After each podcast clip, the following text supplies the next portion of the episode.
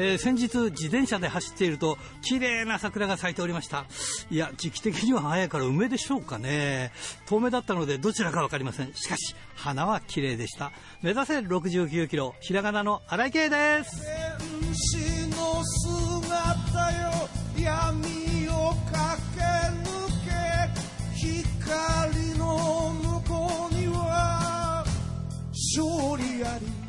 まあね、コロナには関係なく、花は綺麗に咲いてますがね、なんだかコロナの影響がね、プロレスにも出てきてましてね、今日はその辺をちょっとピックアップしてみたいと思います。ということで、今週も元気に張り切ってまいりましょう。まずはこちらからです。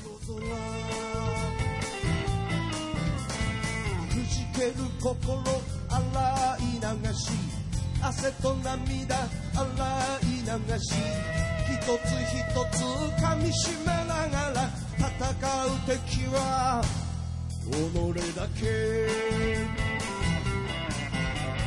チャンピオンベルトだけじゃない大事なも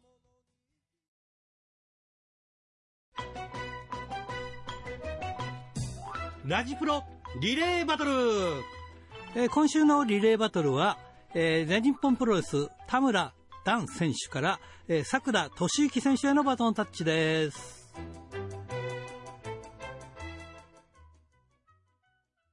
さあ、今日のゲストは、なんと、桜俊之選手です。こんばんは。はい、こんばんは、どうも。はい、なんとと言ったのは、田村選手とこう、つながってた？いや、なんかね、うん。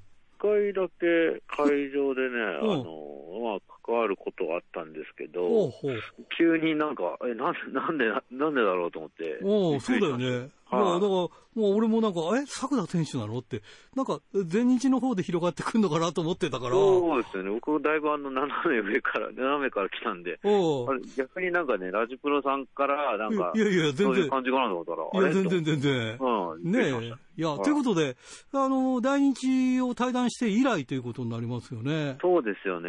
うん。今はどのぐらいの割合で試合やってんの？え今ですね、まあ大体月、まあ減ってますけどね、まあ3、3 4試合ぐらい、あまあ多くて5を超える時もあったんですけど、まあベースまあ5試合いかないぐらいですね。なるほどね。まあコロナの時期にしては、このご時世にしてはまあまあだよね。そうですね、コロナコロナもあるし、うん、もうグリーンになって、うん、この時にまあね、こんだけ試合が応なんとかもね、いただけてるのはありがたいですけども、はい。そうだよね。はい。えー、っと、あれ、えー、っと、地方には出たりしないんだ、じゃあもう今は。あんまり。えっと、基本的にあの、フリーダムズに、まあ出てるんですけど、うんうん、そこの、えー、まあ、東京、えー、都内以外の大会やった時は、えー、前回だと、うん、えー、大阪ですね。大阪あって、で次がまた仙台、でフリーダムズの仙台大会ね、とかもね、それは出るんだ、はい。なるほどね。なんか、あの、前からフリーダムスに出た時にさ、第一時代でもさ、なんかフリーダムスの方が性に合ってるなっていう、その、デスマッチのやり方みたいな部分では、そういうこと今聞いたんだけど、その辺はどうなの？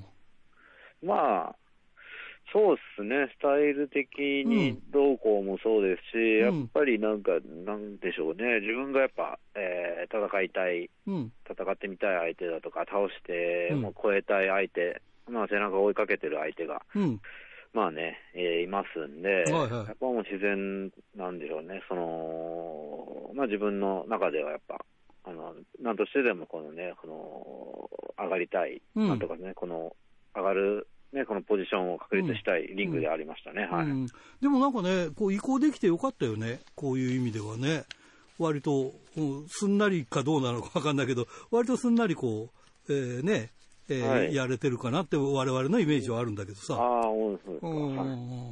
あのー、植木選手も、なんと、はい、あの途中から合流したりとかして、はい、なんかね、三代目チミドルブラザーズが、なんか今、大日では一人なのに三代目チミドルブラザーズみたいな感じになってるんだけどさ、まあ、植木、はい。あ、どうぞどうぞ。いやいや、まあだから植木選手とはあれだよね、まあ気心知れてるから、そういうところでやりやすいんだ。そうですね、まあ、なんだかんだで、あのやっぱずっと、うん。あの組んできて、うん、やっぱね、一緒に行動してた、うん、ね、人なんで、はい、うん。なるほどね。はい。とりあえずさっきその超えたいっていう部分があったんだけど、このこの辺はなんか、そのベルトとかそういうこともあるんですか？含めて。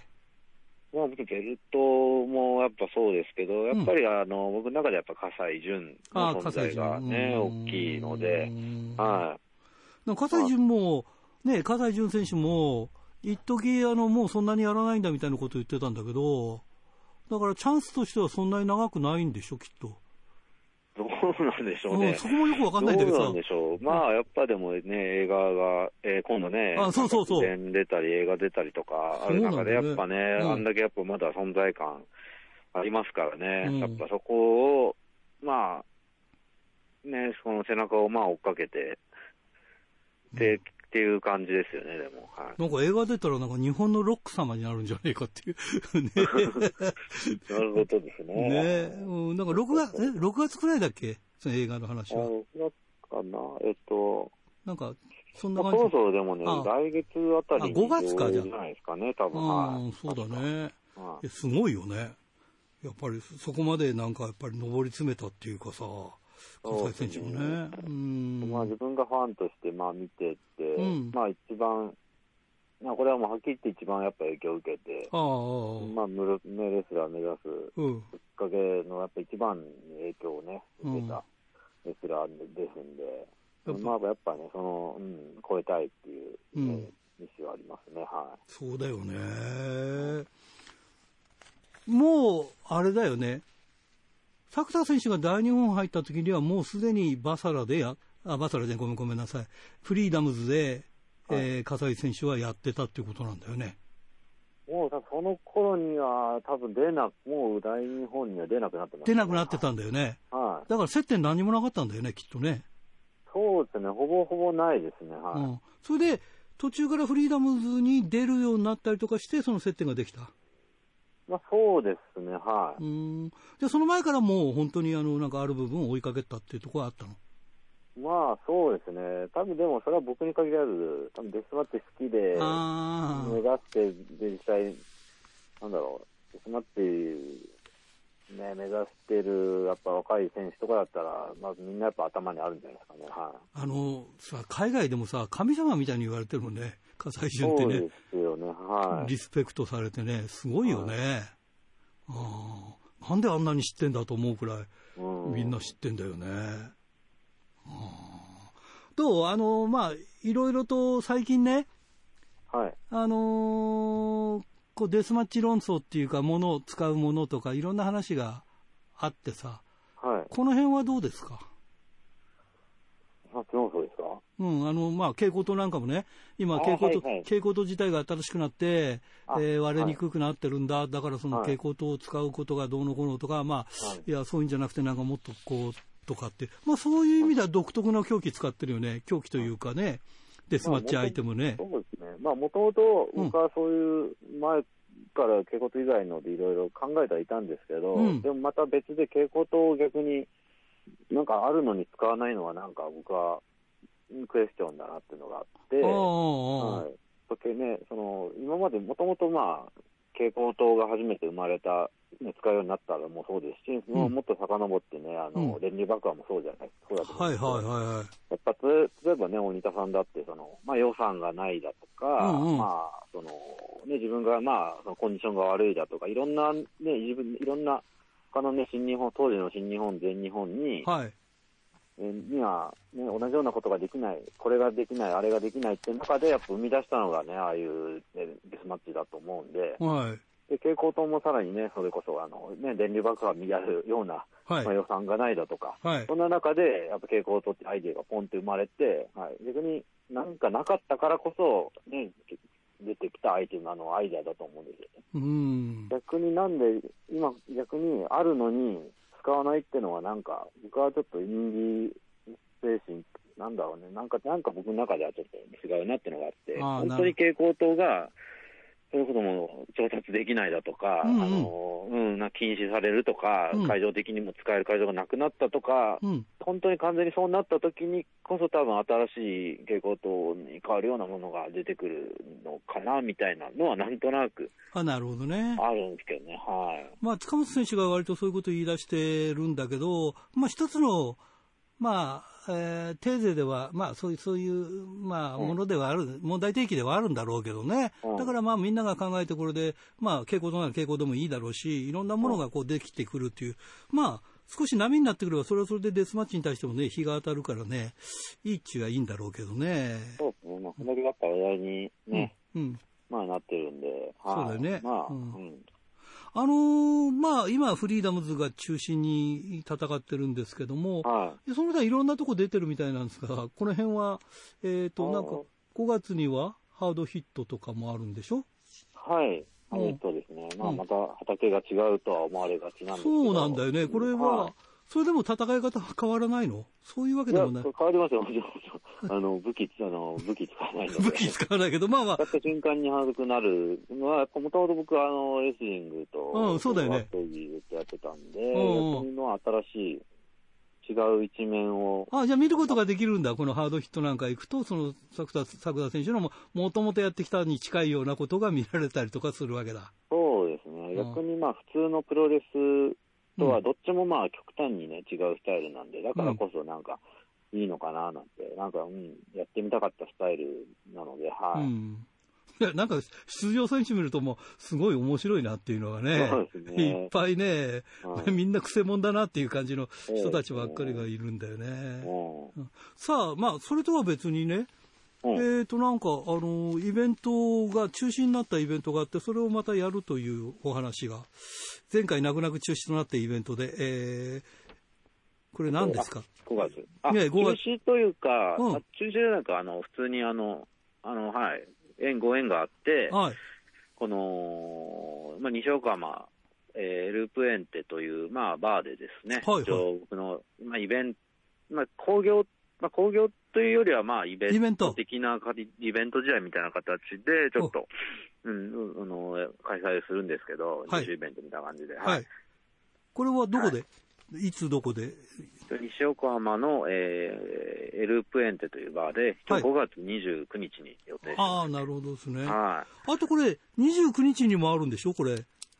29日には、これなんだ？あ、そうだ、僕さっき、あ、そうだ、そっちですね。ごめんなさい。4月29日。両方、両方、両方。あ、そうですそう、4月29はそうですね、あの、中止になったのをまた、あの、はい、そう。これ、えー、バー045、はい、マスクバー横浜っていうんですか？あ、そうです、はい。はい、そこで1日店長イベントということで。あ、そうですね、そこも1日店長イベントで、まあそこはまあ試合ではなく、うん、えー、試合的なことはなく、完全にあの、僕があの、1日店長。バーのカウンターに来て、うん、まあもちろんね、あの、アクリル板とかのマスクとかの対策した上で、一応僕と、まああの、最近ね、物販とかも全然、やってませんでしたから、うん、あの純粋にお客さんとまあおしゃべりする機会っていうのが、もう多分ここ半年以上、下手したら1年近い、1年は行ってないですけど、う。ん、まあ、半年以上ね、あの、お客さんともう対面であの、リン,、うん、リング、リング以外で 会うことがなかったあ、そうなんだ。そういう意味ではちょっと僕もね、あの、なかなかね、あの、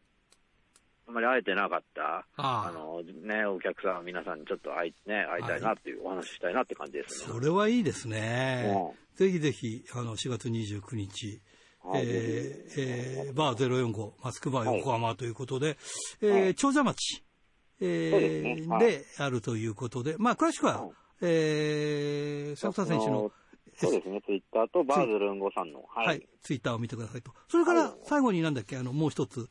さっき、さっき。あの、感じです。5月29が、えー、そちらの方が、えー、まあ、イベント試合という形で、試合もやります。はい。ということで、まあ、これもちょっと調べていただけたらと思います。はい。ということで、えー、まあ、いろいろと、えー、来日やめても頑張っておりますので、えー、はい、しっかり、えー、頑張っていただきたいと思います。それじゃあ最後になります。はい、次の方を紹介していただきたいんですが、どなたを？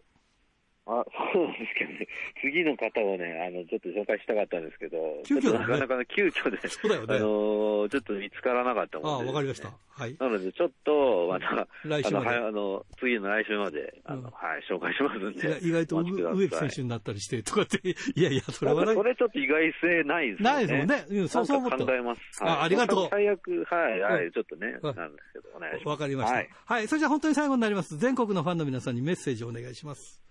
はい、えー、フリーになりましたけども、えー、変わらず、えー、桜俊之の、えー、試合を、えー、ね、ぜひ楽しみに、えー、見ていただければと思います。ね、フリーになっても、えー、どんなことがあっても僕は、えー、決してプロレスを、えー、デスマッチをね、諦めませんので、ぜひ応援してください。よろしくお願いします。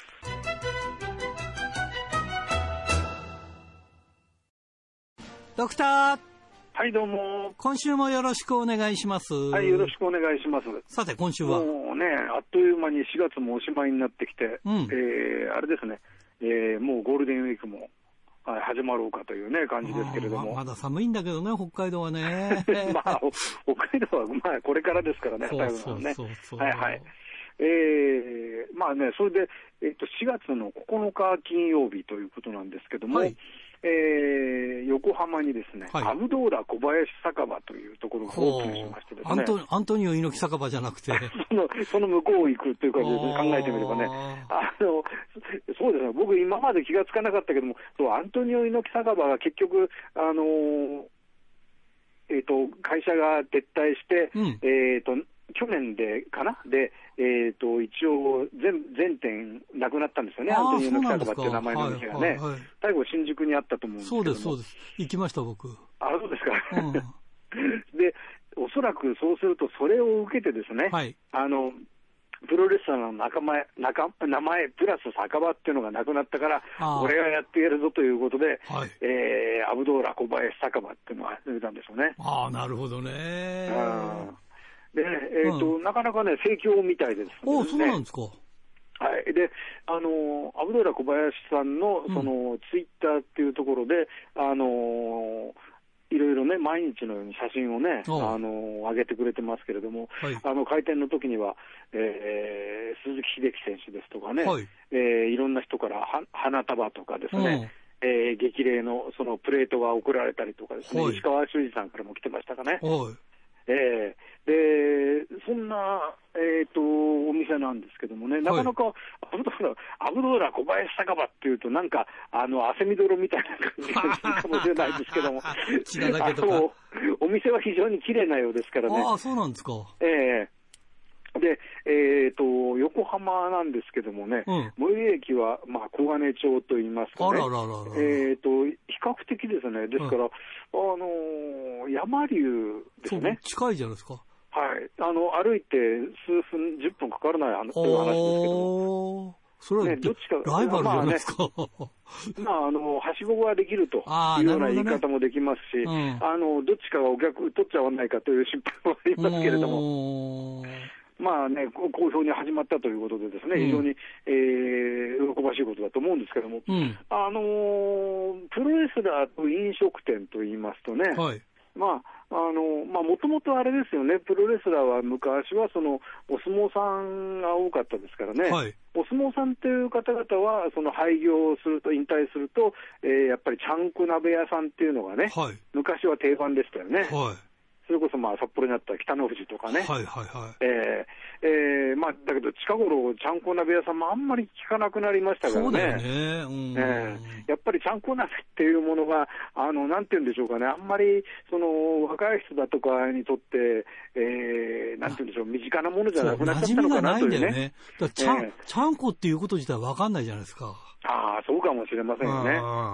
あまあね、あの北の富士さんなんていう方は、なんかあの話によると、現役時代からあれですよね、あのキャバレーを経営してたというような、ね、あそうなんですか。らしいですよね、あの月世界とかっていう、はいはい、知ってます、知ってます。あ、知ってます。有名ですよ、当時は。あそうですそうですか。はいはい、もう、えー、大きなキャバレーチェーンですよ。ああ、そうですか。はい。まあね、それで、まあ、そういうふうに、えー、プロレスラーも、まあ、ちゃんこ屋さんっていうのをね、あのー、えー、作った方もね、あのー、仙台にお店を作った方がいらしてですね。グレートなんとかと一緒ですね。方ですね。えー、まあ、あの、ちょっと、おしまいの方がいつ頃閉店になったかがよくわからないんですけれども、あの、そんなに長くない、あの、期間で、うん、えー、閉店になってしまったというようなことですよね。はいあれはですね、あの僕も一回だけその、あの、戸坂社長たちと一緒にですね、その、サムライ TV の取材も兼ねて車で行ったことがあるんですけどあるんですか？はいはい。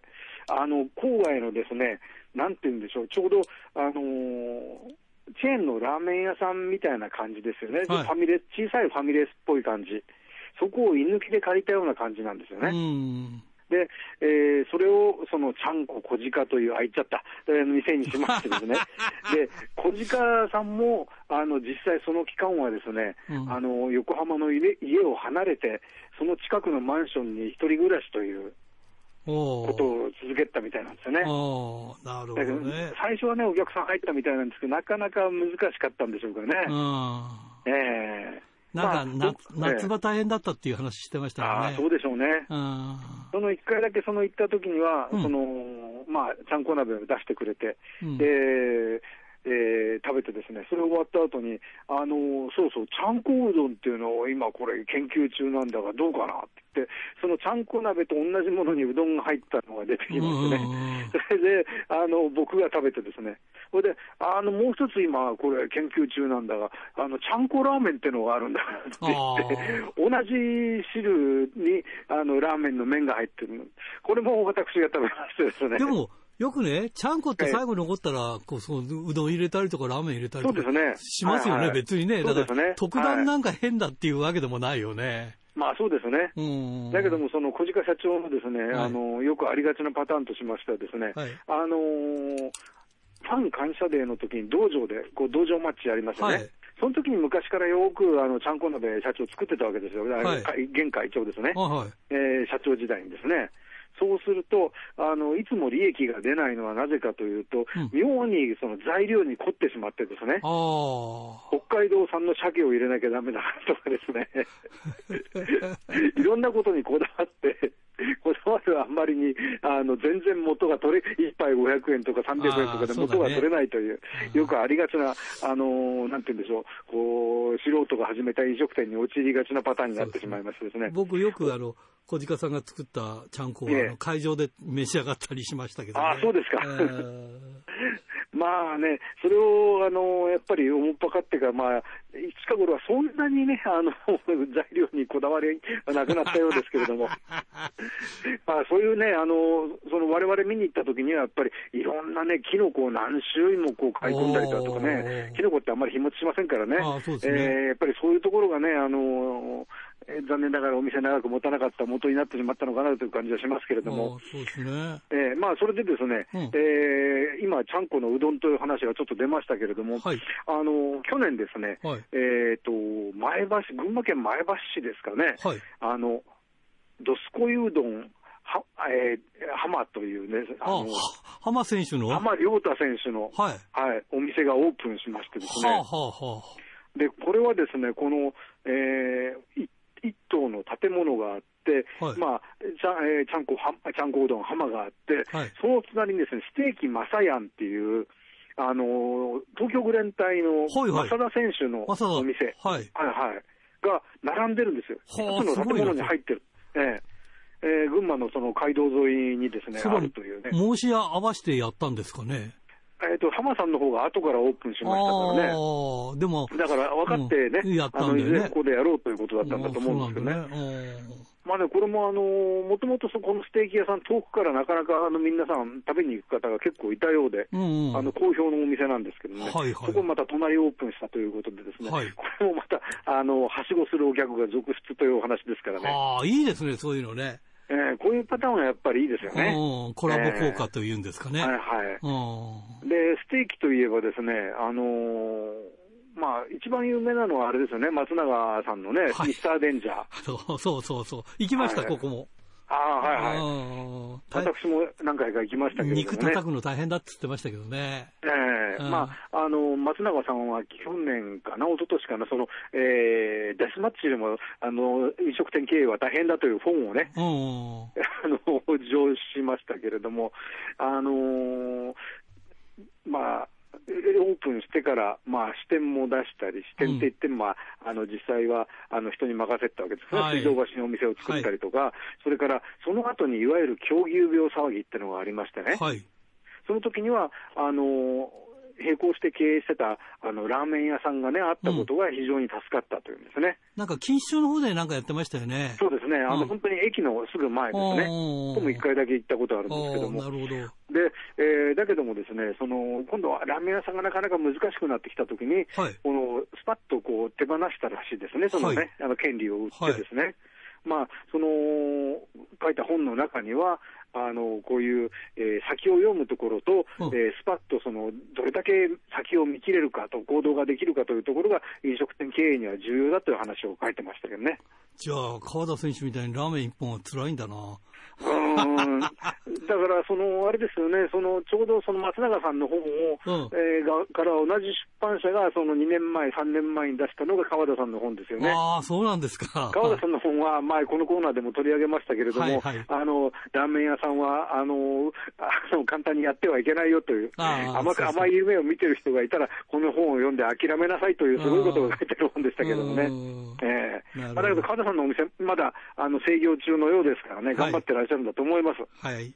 はい。で、ステーキといえばですね、はい、あの、これはなかなか知る人ぞ知るというお店なんですけれども、うん、田上明さんがステーキ屋さんやってらっしゃるんですね。あ、そうなんですか。はい、あのこれはですね、うん、あのー、さっきのマサヤンとかと全く逆で、あのつくば市のですね、うん、駅からは歩くと30分ぐらいかかるところらしいんですね。もともとつくばから通ってましたもんね、田上さんってね。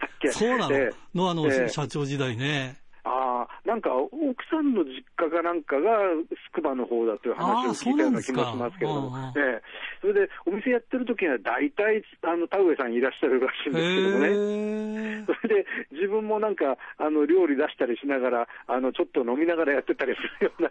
ああ、そうか、もともとお相撲さん上がりだから料理はできるのかもしれないね。そうでしょうね。まあ、行った人のなんか感想がネットに書かれてるのを見ると、なかあの、おおむね好評のようですけどね。おなるほど。はいまあ、ちょっと行ってみたい気はしますね。そうですね。えー、まあ、交通手段があんまりないということでですね、うん、あの 可能な時にはなんか、駅まで送ってくれるという話が書いてありましたけどもね、ねえー、なかなかサービスがいいですね。なるほどね。えーまあね、なかなかその今はね、あの飲食店難しいでしょうからね。そうだよね。あの我らが仲間だった今井リングアナもあの目黒の時綱だっていうね、はいはい、ところでお仕事してましたよね。あの、えー、ちゃんこ屋さんでね。はいはい。あの時綱だってあのお相撲さんの、はい、あのと一緒にね、やってて経営してたわけですよね。そうだ、そうですね。えー、そんなこともありますね。まあね、まあ場所がね、もともとあの前場が、えっ、ー、と、山賊、山賊じゃない、山賊は事務所の脇だから、はい、えー、海賊って言いましたっけ、うん、あの、なんかね、ハムみたいなね、形で営業してたらちょうど場所なんですよね。はいはい、でそこを使って、えー、営業してましてね、まあ、今井さん亡くなって、でしかも、まあ、お店もそこ閉店した後にあれですね、あの時津灘さんも亡くなったんですよね。あなるほど、えー、僕もあそこ、まあ、何度も行きましたし、あの使ってない時間にラジオの収録したこともありましたけれどもね。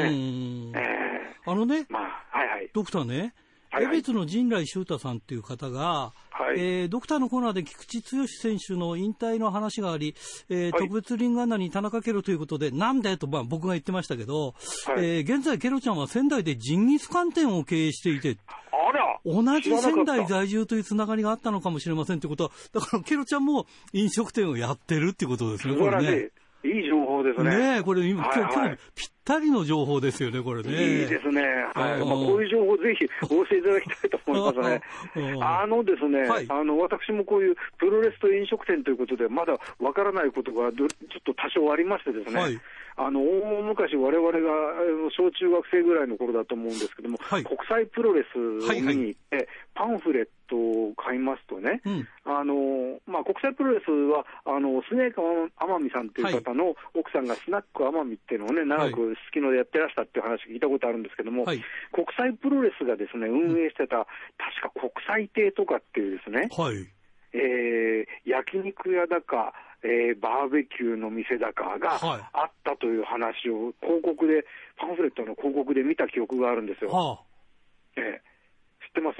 いや、僕はあんまり知らない。ないですよね。ああえー、ちょっと僕もこれ、ちゃんと自分帳ですね、あの 昔のパンフレットを引っ張り出してあの、検索したいと思いながらも、なかなかできないもんですけどね、はい、これあの、北海道お住まいの方でです、ね、誰か情報がある方がおられたらですね、ぜひ教えていただきたいと思いますけれどもね。いやでも大変ですね、アンアントニオ猪木じゃなくて、アブコサワカバっていうのがね、ね。たっていうのね。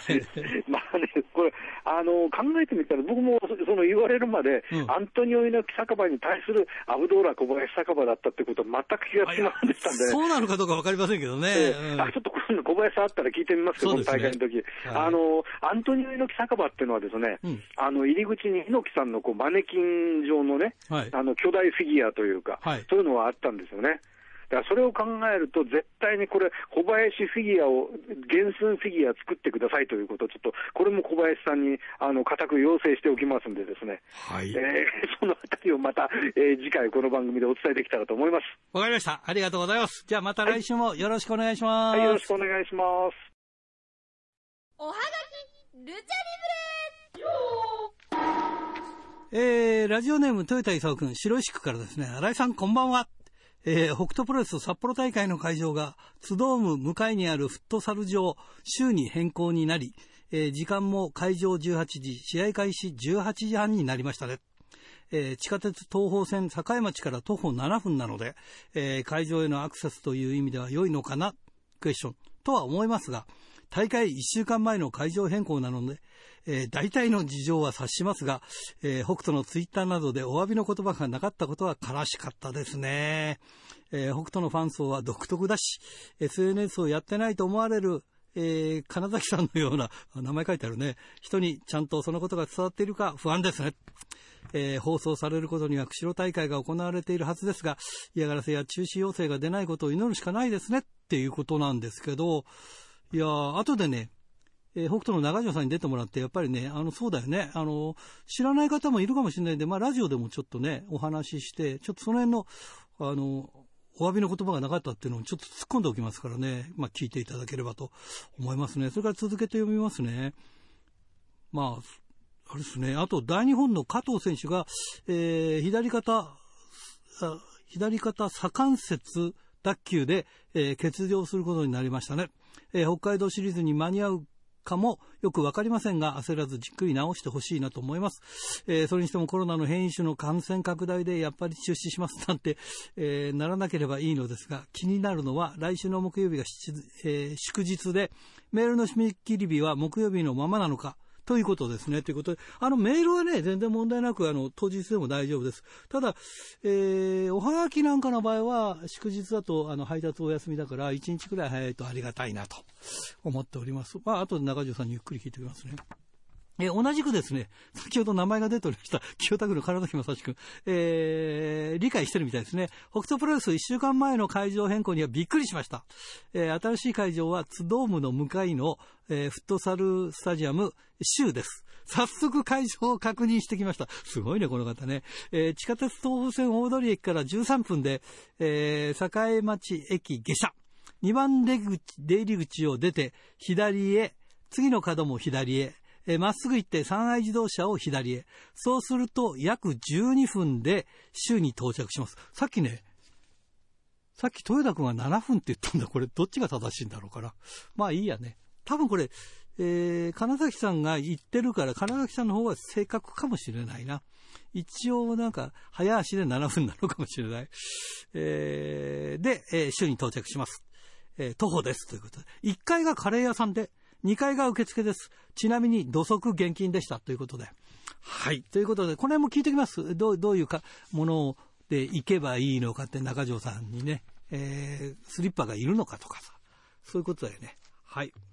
えー、いや、本当にでも1週間前の変更っていうのはもう大変だよね。まあ何があったかっていうのは、ちょっと僕もね、聞きますけど、あんまり突っ込んで話はできないんだろうなっていうか、まあね、今はね、別にどうもしも中止要請とかかけてるわけじゃないから、まあね、いろいろあるよな。はい。えー、富山県ラジオネーム高木克彦ちゃんから、克彦ちゃんってちゃんと、ちょっとなんか噛んでしまいましたね。少し前にドクターが新日本の後楽園大会は8500円のチケットしかなく、えー、と、えー、軽く話題にしてましたが、大阪府立第二体育館大会も8500円1本で前売りで完売。いや、これはすごいですねって、本当にすごいね、これね。普通のカードで大阪府立第二体育館を8500円1本で前売り完売するのは新日本プロレス団体で、えー、新日あ日本プロレス団体で新日本プロレス以外にできる団体はないでしょうね。いやそうだと思います。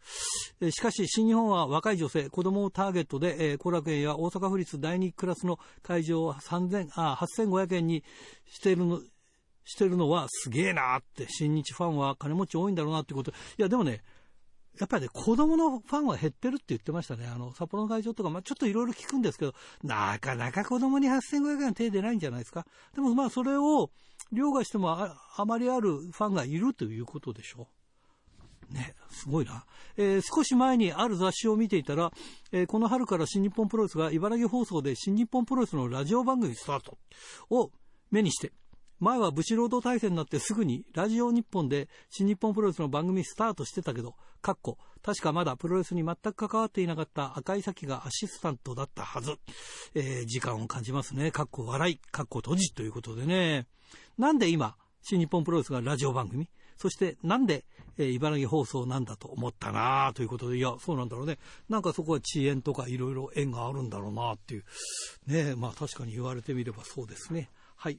えー、小樽市ラジオネームタルコスネークメガネ君からですね、ノアの剣王剣王が、えー、コロナ陽性反応となり、一緒に食事をしていた曽谷、覇王、忠助も濃厚接触者として欠場となりました。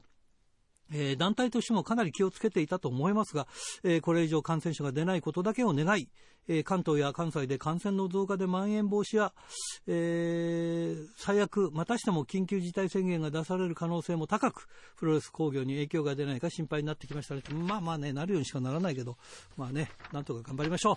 はい、えー、千歳のラジオネーム、大和武さんから、新井さんこんばんは。えー、4月15日水曜日、東京女子プロレスがネット記者会見で名古屋のアイドルグループ SKE48 のメンバー新井由紀22歳の参戦と5月4日のデビューを発表しました。新井選手は2018年 AKB グループ主催した愛知県体育館で開催したプロレス大会でバブリー新井のリングネームで出場し DDT のアイアンマンヘビーメタル級王座をダッシュし、えー、その年の10月28日の DDT 後楽園大会に参戦した実績があります。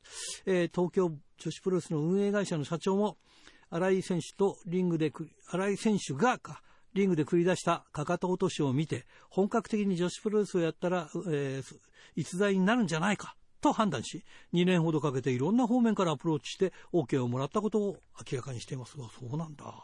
えー、どちらも興行とライブがままにならないので、ワクチン接種をを見据えた両者にとってプラスになる経営判断だと思いますということで、そうだね、これもいいことだね。それから最後に、苫小牧市のラジオネームひじきさん、新井さんいつも楽しく聞いてます。えー、昨日から雨降りですが、それでも日一日と春らしくなってきましたね。早く満開の桜が見たいですね。今年ね、桜見に行けんのかな暑さに毎回行ってんだけどね、今年も見たいもんです。ということで、おはやきルチャリブレでした。さあ、今日のゲストは、えー、北斗プロレス中条代表です。こんばんは、クレインさん。あこんばんは、お世話になっております。はい、よろしくお願いします。ます。えー、なんと急遽、えー、札幌大会の会場変更ということで、まあ、いろいろあったんだろうなと思いますんで、はい。えー、まずまずはあの、ねえーと、急に1週間前くらいに変更ということなんで、全部に行き届いてるわけじゃないし、まあ、ラジプロでもその話ができればね、はい、ああ会場変更になったんだって、まあ、知ることもできると思うんで、ぜひ今日はいろんな話をお願いしたいと思います。ありがとうございます。えー、まずですね、これ、会場変更になった、はい、まあ、なぜこういうことになっちゃったんだろうっていうのが、急遽ね、うん、はいこの辺の経緯からちょっとお話、できる限りで結構ですが、はい。わかりました。はい。えー、まず、あの、日野路のですね、はい。えー、まあ、コミセンですね、コミュニティセンターはですね、はい、えー、札幌市の建造物なんですよね。はいはいはい。えー、で、まあ、そういう関係でですね、うんうん非常に今、あの職員さん方があのやはり今、コロナをですね、うん、でも心配してましてですね、はいはいはいまあ、やっぱりあの強引に試合をやらせてもらったらですね、うん、やっぱりあの、まあ、なんですかね、これ、まあ、今後やっぱり問題起きますので、うんうん、それであれあの、まあ、辞退してですね、うん、それからもうちょうど1週間前にですね、みんなであの、まあ、手分けして、まあ、会場を探したってわけなんですよ。やはりコロナの関係でまあね、今コロナがまたその変異種とかでね、盛り上がってるからね。はい、まあ、じゃあ自発的に、えー、会場を、えー、変更したということになりますか？そうですね、あのまあ、先方からもですね、うんうん、あのまあ、篠原コミュニティセンターさんの方からもですね、うんうん、やはりあの自粛規制ですから、うん、まあ、あの強くは言われないんですが、うん、やはり相当やっぱり職員さんの方が心配してましてですね。ほうほうほう。はい。でも、でもあれですね、野球だって、えー、サッカーだって大人数でやってますからね。そうなんですよね。うん、だから、はい、あの、中止勧告も今、市とか、あの、道では出てませんからね。そうなんです。はい。うん、だからなかなか難しいところだけど、いや、言ってることはよくわかりますけどね。そうなんで、あの、うんこのご時世ですね。うん、そう、あの、今人流っていうか、まあ人がいっぱい集まることは、やっぱりなるべく避けた方がいいっていう。はい、ただ、そうなっちゃうとプロレスもできないよなっていう話になっちゃうから、いたし返してですね、これね。よね。じゃあもう大変だったでしょう。これ、えー、会場を変更するっていう決断したのはいつだったんですか、これ？これはですね、本当にあの、うん、まあ、試合が25日ですよね。うんうんうん、1週間前に、まあ、8日前にですね、はいはい、先方と話し合ったんですよ。あなるほど、ね、こちらも、ええ、まあ分かりましたということでですね、まあ、円満解決と言いましょうか、なしで、まあ、解決しましてですね。いや、ただね、円満解決ってっても、そこにお客さんが介在してますからね、だから お客さんが一番のまあ被害者っていうことはないけども、お金払って見に行くお客さんだから、やっぱりそこは一番ね、大事にしなきゃいけないところだし、北斗プロレスもこれから先があるわけだから、そうなんです。はい。い、だからそこに向かってどうするかってことですもんね。やはりあの今回も1週間前に変更してですね、本当にあの、まあ、毎回来てくださってお客さんの方にはもう本当に申し訳ないと思っております。あそうですよね。本当にも申し訳ないです。いや、でもよく見つかりましたね、このフットサルスタジアム州ですか？そうです、はい。これはツドームの向かいにあるということで。そうです、ツドームの真ん前ですね。なんかね、あのー、北斗ファンの方からはもうメール来てますけども、一応、あの、なんか知って、えーはい、そこまで行って調べてきたとかね、そうそういう人もいて、まあでも皆さんの情報がちょっとね、工作してて、えー、境町から7分って方もいるし、境町から12分って方もいるし、どっちが本当なんだろうか、ちょっとよくわかりませんけれども、はい、えー、でもまあそのくらいで、境町から、まあ地下鉄境町を使うのが一番いいということで。えー、まああの、まあ10分前後なんでしょうね。ああ、なるほどね。はい、で、ここは車を止めたりすることはできるんですか？車で行ってとか。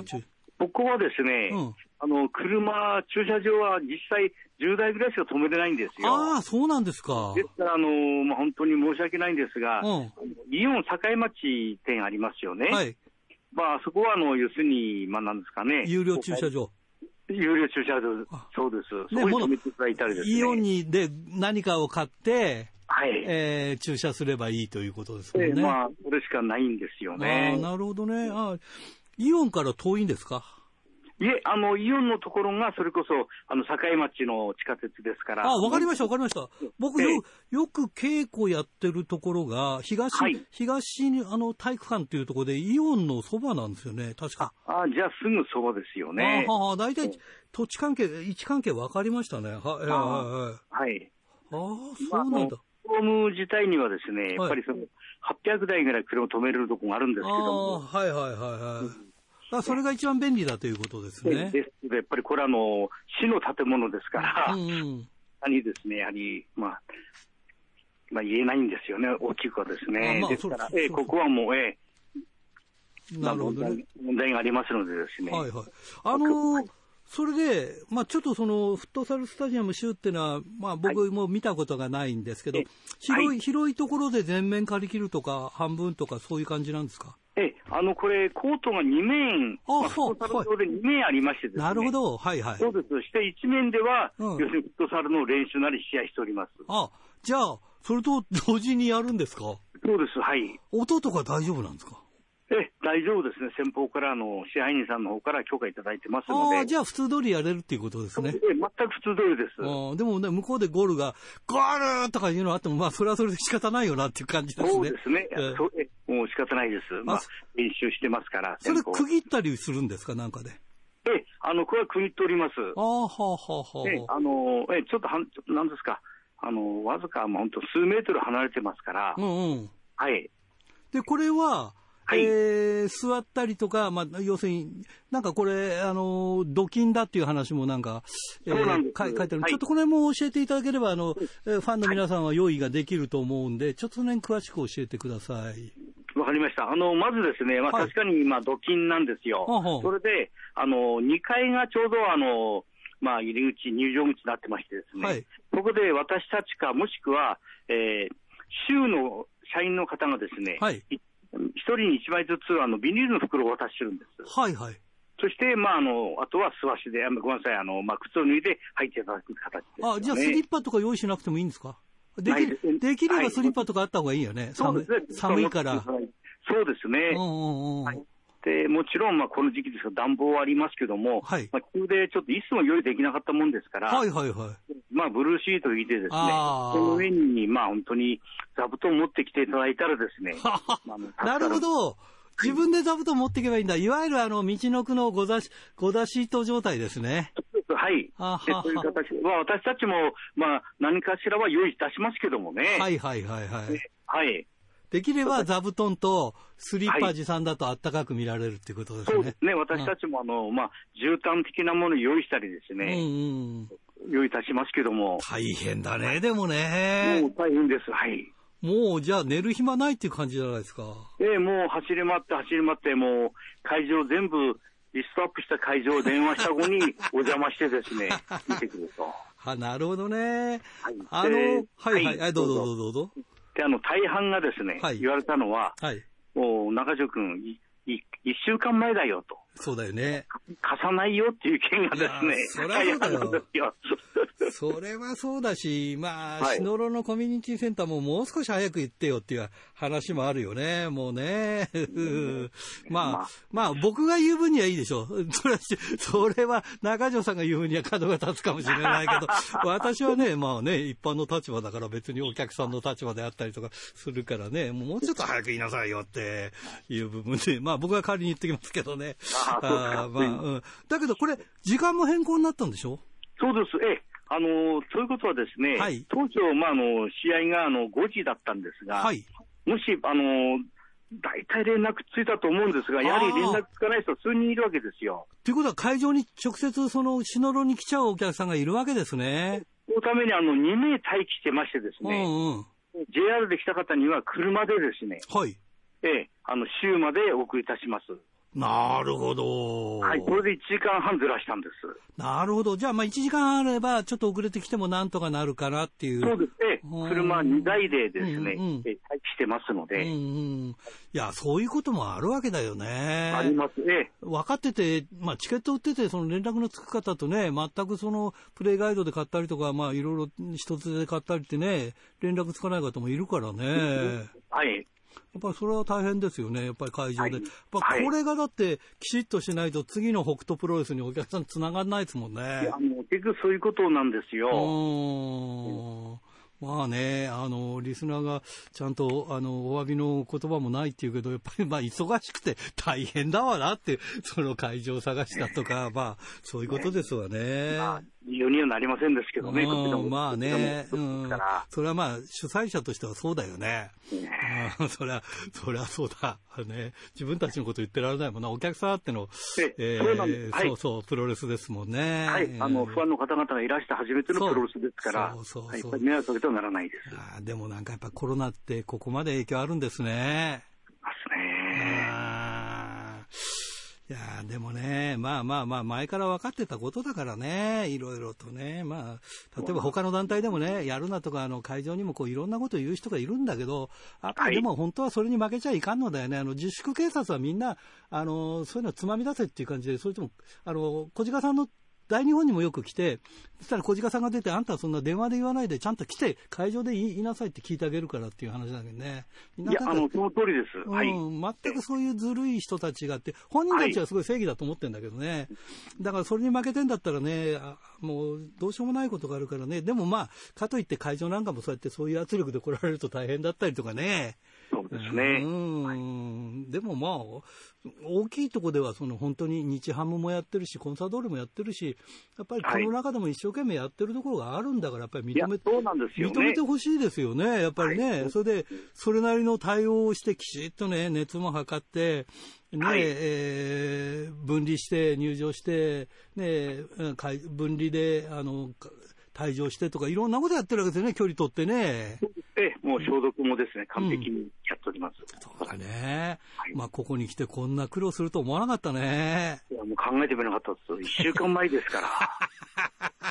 私はなんか高笑いしてるからいいけど、まあまあまあ、でも俺、俺がね、高笑いしてないと、こう、他人事で言ってないと、やっぱり突っ込めないからね、やっぱり。ね、うん、まあね、なんとかね、無事にこう、まあいろいろあるでしょうけど、まあこれはこれで、まあ中条さんとか、まあ北斗プロレスの方々が、えー、苦労して、まあ行われるんで、これは無事にね、大会をね、えー、遂行していただけたらと思っております。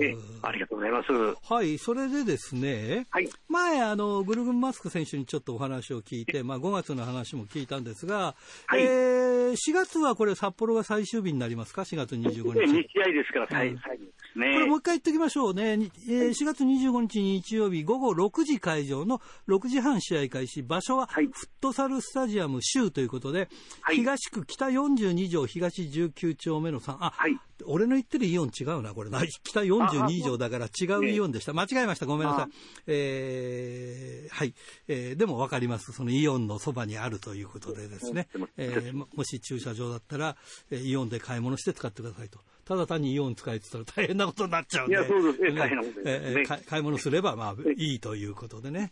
えー、それで、えー、っと、さあ、5月のシリーズが5月21日、はい、えー、小樽市公会堂。これ、前田美咲選手、小樽出身の、えー、カレーにリターンということで。そうです、はい。うん、あの、一昨年続き2回目ですね。はい。はい、えー、それから22日がアートスペース外輪戦ということで、これは江別ですね。旧、旧岡田倉庫ということで、はい、えー、これがあります。えー、それから、えー、23日日曜日が石狩花川でアートウォームということで、はい、石狩市役所の近くですね。そうです、はい。はい、こちらであります。それと、札幌大会が、はい、えー、伊藤選手の、あれですか。あの、デビュー戦、ね、デビュー戦。そうです。大変だな、伊藤選手もね。そうなんですよね。みんな応援してあげてほしいですね。はい。ぜひ頑張ってほしいです、仮にですね。まあ、あの、道南リングの所属ですけどね。はいはいはいはい。はい。でもなんか住んでるのは札幌みたいな話だからね。札幌近郊に住んでおります。あなるほどですね。はい、いやいや、本当に大変ですね。えー、もう一度ですね、ファンの皆さんに、まあ、お詫び、お詫び方々、ちょっと、はい、えー、中条さんの口から、まあ、あの、はい、思いの丈を喋っていただけたらと思いますので、はい、どうぞよろしくお願いします。はい。えー、この度はですね、あの、4月25日、えー、試合の1週間前にですね、えー、急遽変更しまして会場を、もう本当に申し訳ありません。ちょっとあの、試合の方はですね、あの、がっちり頑張りますので、ぜひ、あの、いらしてください。一つ、北斗プロレスを今後ともよろしくお願いいたします。はい。お願いします。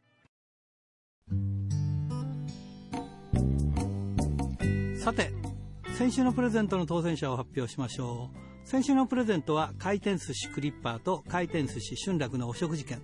3000円分を3名様にということで、えー、当選したのは東区ラジオネームカイトさん。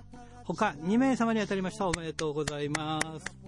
さて今週のプレゼントは苫小牧白尾に店舗を持つ回転寿司クリッパーと苫小牧の100円クリッパー。千歳苫小牧にある回転寿司春楽。そして、恵庭苫小牧の宅配店、宅春楽のお食事券3000分を3名様にプレゼントします。どしどしご応募ください。メールアドレスは rpro.hbc.co.jp。ファックスは011-232-1287。宛先は郵便番号060えー、8501どちらも HBC ラジオラジプロと書いてください。来週木曜日必着です。ということで、えインターネットの聞き方は HBC をクリックしてください、えー、まあ、おはがきの方はちょっと1日早く出してくれればギリギリじゃなければ大丈夫です。メールは問題なくね、えー、木曜日祭日ですけど届きますんで。ということで、えー、北斗プロレス。明日会場変更ですのでぜひお間違いのないように。ということで、いつものようにお相手は、ひらがなの荒井圭でした。また来週まで、さようなら。